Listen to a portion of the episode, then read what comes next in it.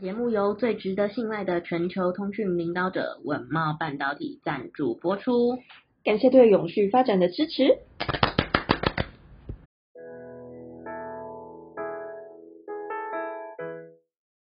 欢迎收听 ESG This Week，我们每天会为您带来重要有趣的 ESG 永续新闻，希望透过本节目提高大家对 ESG 议题的认识，引导大家关注永续发展，共建世界公民新未来。Hello，大家好，我是 ESG 世界公民数位治理基金会的 Angela。Hello，大家好，我是 ESG 永续思维学院的 Helly。学院致力协助你在 ESG 变革中成为机会领先者。嗯，那今天就是虽然没有台风假，但是大家上班的路上如果下大雨啊，或者是风比较大的时候，还是要小心，就是注意一下行走的安全或者是交通安全。今天要跟各位听众分享的这个精选新闻有五则，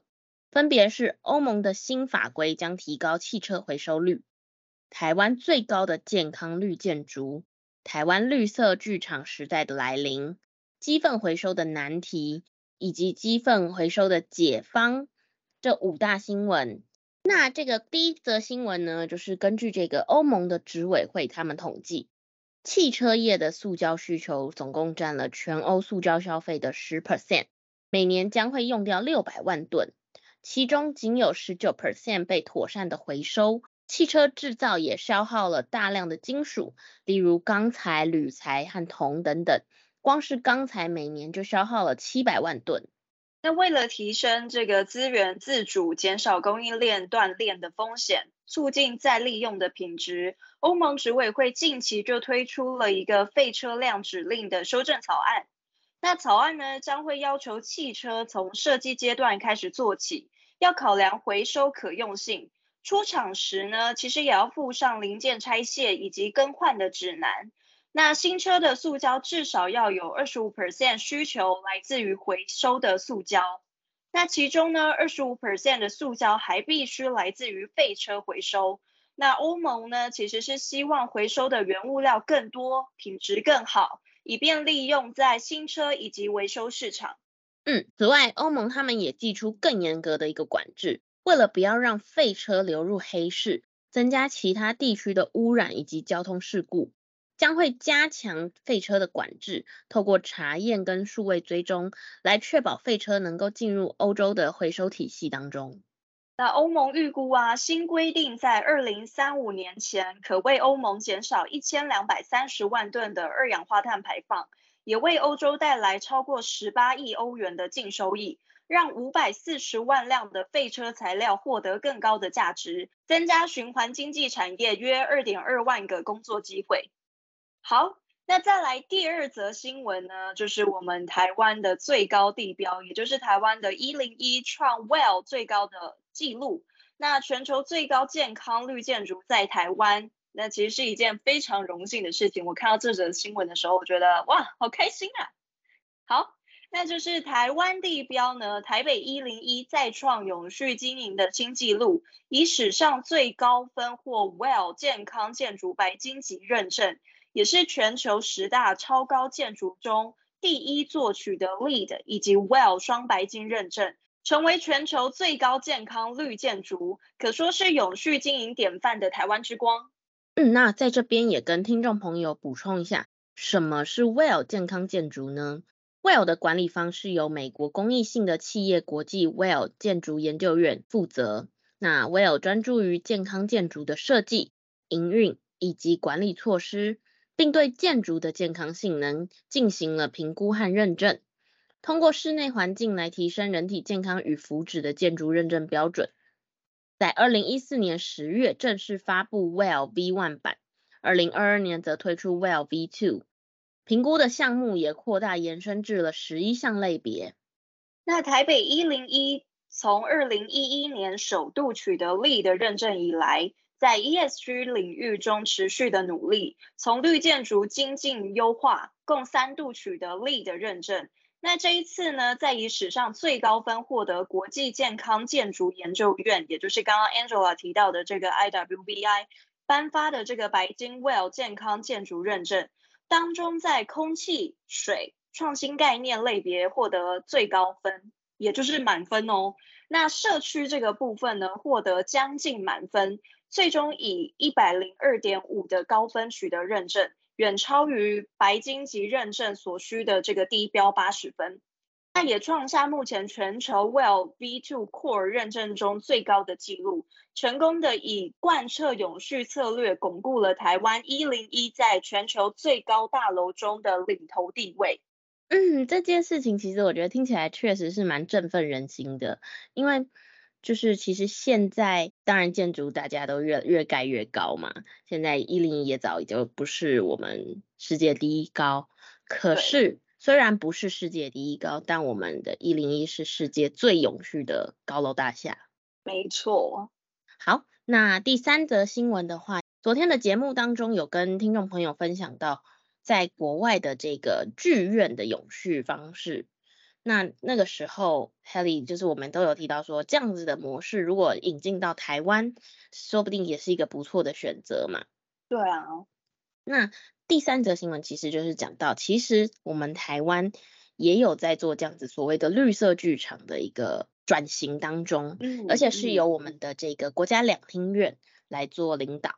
那起因呢，其实是在二零一九年的时候，英国国家剧院它就以建筑业的标准为基础，并且融入了实际的细节，汇编成了剧场绿皮书。针对剧场最容易耗费资源的，例如道具、服装、舞台布景，还有因为交通移动所产生的这个碳排放，制定了三种等级的绿色规范，也替表演艺术的永续化定下了一个标杆。去年台湾艺术永续联盟 TASA 成立，以及国家两厅院受邀加入了由欧盟所支持的永续剧场联盟 STAGES，表演艺术联盟也开始来编撰了这个台湾版本的剧场绿皮书。总共有三册的绿皮书，分别针对在地制作、生态建筑、永续营运等等，定出渐进式的可遵循标准，等同于宣告台湾正式开启绿色剧场的时代。那面对绿色剧场时代的来临呢？国家两厅院副总监施新元就解释，两厅院其实也有自己的剧场永续转型四年期的计划。那从剧场的日常营运啦、节目制作流程啦，到学者、企业的跨领域合作等三个面向，找寻工作方法。不仅透过节目谈永续理念，其实还从创意、概念、彩排，甚至像是灯光、服装或者是道具等等，其实他们更追求的是这个绿色制成，并且找出永续的执行方式。没错，那两厅院的公务部机电组以及演出技术部其实也表示说，目前两厅院已经透过逐步汰换管线啦，采购低耗能的机器，还有挑选支持永续的供应商，以及将所有的灯光去更换成 LED 的灯具，调整舞台的监控等等，来达到节电的效果。那在无纸化的推行，其实也已经有一定的成效。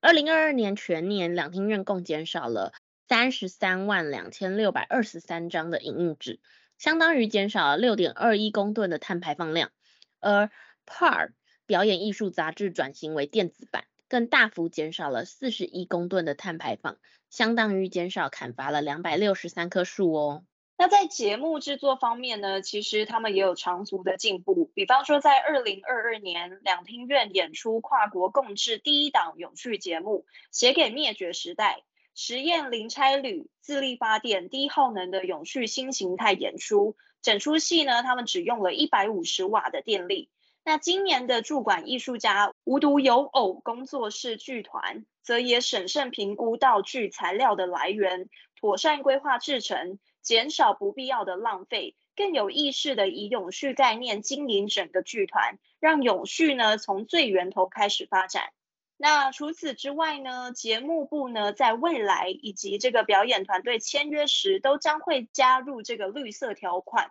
使两厅院能够朝二零五零净零碳排目标前进。好，那再来呢，其实我们第四则新闻跟第五则新闻，我觉得蛮息息相关的。一个就是问题，大家看到问题；那另外一个就是，哎，我们找到可能有的解方，那就跟听众朋友分享一下。那第四则新闻就是说，呃，其实我们像是我，我很爱吃鸡排，虽然不健康，但我真的很爱。然后我每天基本上对也会摄取至少一颗的鸡蛋。所以其实这样看起来，就是我觉得台湾人的饮食上，在比如说鸡肉啊，或者是鸡蛋的这个摄取，其实蛮大宗的。对，而且就是现在健身这件事情其实是非常盛行的，所以很多人其实会改摄取像鸡胸肉啦这种白肉，然后是比较高蛋白的。没错。但是 Angel 啊，你有意识到一个问题吗？什么？就是当我们摄取越多鸡肉啊、鸡蛋啊，那就代表说鸡只一定会越养越多嘛。可是他们排出来的便便，就是它就会是一个问题。那所以呢，就是接下来就是我们要来看看这个问题。二零二三年的三月啊，其实国内鸡蛋产量已经大幅下降，那引发缺蛋潮。政府启动进口蛋专案，也从国外进口种鸡。那经历了几个月之后呢，市面上这个抢蛋的状况已经平稳，没有再发生这样子的一个状况。那六月的蛋价呢，也开始调降。这一波的缺蛋危机似乎已经度过，不过呢，蛋鸡产业许多长期存在的困境仍然需要去面对以及改善。像是我们刚刚提到的鸡粪，它其实就是一个非常难解的问题之一。没错，那其实以前讲到这样子的鸡粪处理，它都是把生鸡粪直接卖给农民当做肥料。但是其实这种没有经过处理的鸡粪，它很容易去滋生蚊虫啦，产生臭味啦，甚至造成这个环境脏乱等等的问题。那从这个二零零二年之后，农业事业废弃物再利用管理办法就有规定，生鸡粪已经不能直接作为肥料，必须要经过处理。不过，根据这么多年的经验，其实处理这个鸡粪的成本是越来越高，因此鸡农合法处理鸡粪的比例并没有增加。那像是台湾目前饲养蛋鸡、肉鸡的总数，其实已经超过四亿只哦，超多。那每年呢，也超过两百万公吨的鸡粪，每天产出大量潮湿的鸡粪啊，如果不想办法去有效的进行处理，其实就没办法改善已经过度负荷的环境，也会对这片土地上面的人事物持续的造成伤害。这四亿只不知道有多少进黑里的肚子。好啦，根据这样子的一个问题，其实很多鸡农是表示说。在这几年，他们产业其实也有慢慢的认知到，想要养鸡就要先解决这个鸡粪的问题，因此他们是有意愿来寻找更多方法去进行改善，还希望政府能够有更多的介入和协调。那面对这样子养鸡场密集的乡镇市来说，其实是期待政府有更积极而且长远的政策规划，还有落实的推动。那这样子的一个问题。我们在做今天的新闻资料整理的时候，我们就有发现，似乎有人已经找到解决的方式喽。在这边跟听众朋友也分享一下。那跟这样子的新闻相呼应的一篇报道，是由丰年杂志所报道的。那他们就是说，可以将鸡粪化为黄金肥料，来揭示畜牧的永续新方向，让鸡粪不再是养殖过程中去产生的一个废弃物，其实它能够转化为有机质的肥料。如果这项研究能够扩大的去推行的话，说不定就是这个牧场问题的一个最佳解方。那像我们刚刚有提到啊，早期的这个处理鸡粪的方式啊，其实是使用曝晒，不仅需要足够的土地空间，其实也会受这个晴天或者是雨天的影响，更会造成环境上面的问题。那位在台南六甲的这个永顺新牧场呢，决定就引进这个干燥设备去处理生的鸡粪，并且在与行政院农业委员会畜产试验所，简称这个畜试所，合作研发鸡粪加值产品处理套组之后呢，鸡粪不再是养殖过程中的废弃物，它其实呢能够转化成为有机质的肥料。友善土地之余呢，还能让养鸡产业能够永续发展。嗯，这个永顺新牧场的场主严瑞坤他就表示说，在盖鸡舍之前，你就应该要先想好要怎么处理鸡粪，因为他更在意的是牧场的永续经营。那在他的这个牧场里面的干燥设备搭配了密闭水帘式的鸡舍，先透过自动处分系统将鸡粪送到干燥设备后，再借由鸡舍原有的风扇抽出的空气来干燥鸡粪，不但解决了环境污染的问题，也减少人力需求，省去传统做法需要定时来翻推鸡粪的这个作业程序。那永顺新牧场在干燥鸡粪设备的多年投入以及成效，也是长期辅导产业的叙事所关注的发展。那二零一八年的时候呢，畜试所得知粮农署预计恢复曾暂停的这个鸡粪加工肥料品规范之后呢，便超前部署，结合永顺新牧场既有的前端鸡粪自动化干燥处理设备，进一步研发后端的这个鸡粪加值产品处理套组制成，既可以立即干燥每天生产的这个新鲜鸡粪，还能够加工成粒。变身成为具有经济效益的有机质肥料。嗯，其实这两篇新闻会同时讲的原因，就是我们觉得，诶，这样子的问题被大家看到，然后我们也希望带大家来看看现在可能的一些解决方案，然后让听众朋友能够参考看看，觉得这样子的方式适不适合扩大推广，我们可以一起来集思广益。所以欢迎留言在我们的节目中哦。没错，没错，就是希望说，嗯，也可以达到一个抛砖引玉的效果啦。因为，呃，有的时候一个问题其实有很多个解方嘛。但是，当你去看到一个解方的时候，你可能就可以去，呃，透过自己的创意，达到更多、更多、更有效的一些解决方案。这是我们希望能够达到的。嗯，没错。那今天的这个 ESG This Week 的新闻就到这边结束，我们明天见喽。明天见喽，拜拜。拜拜。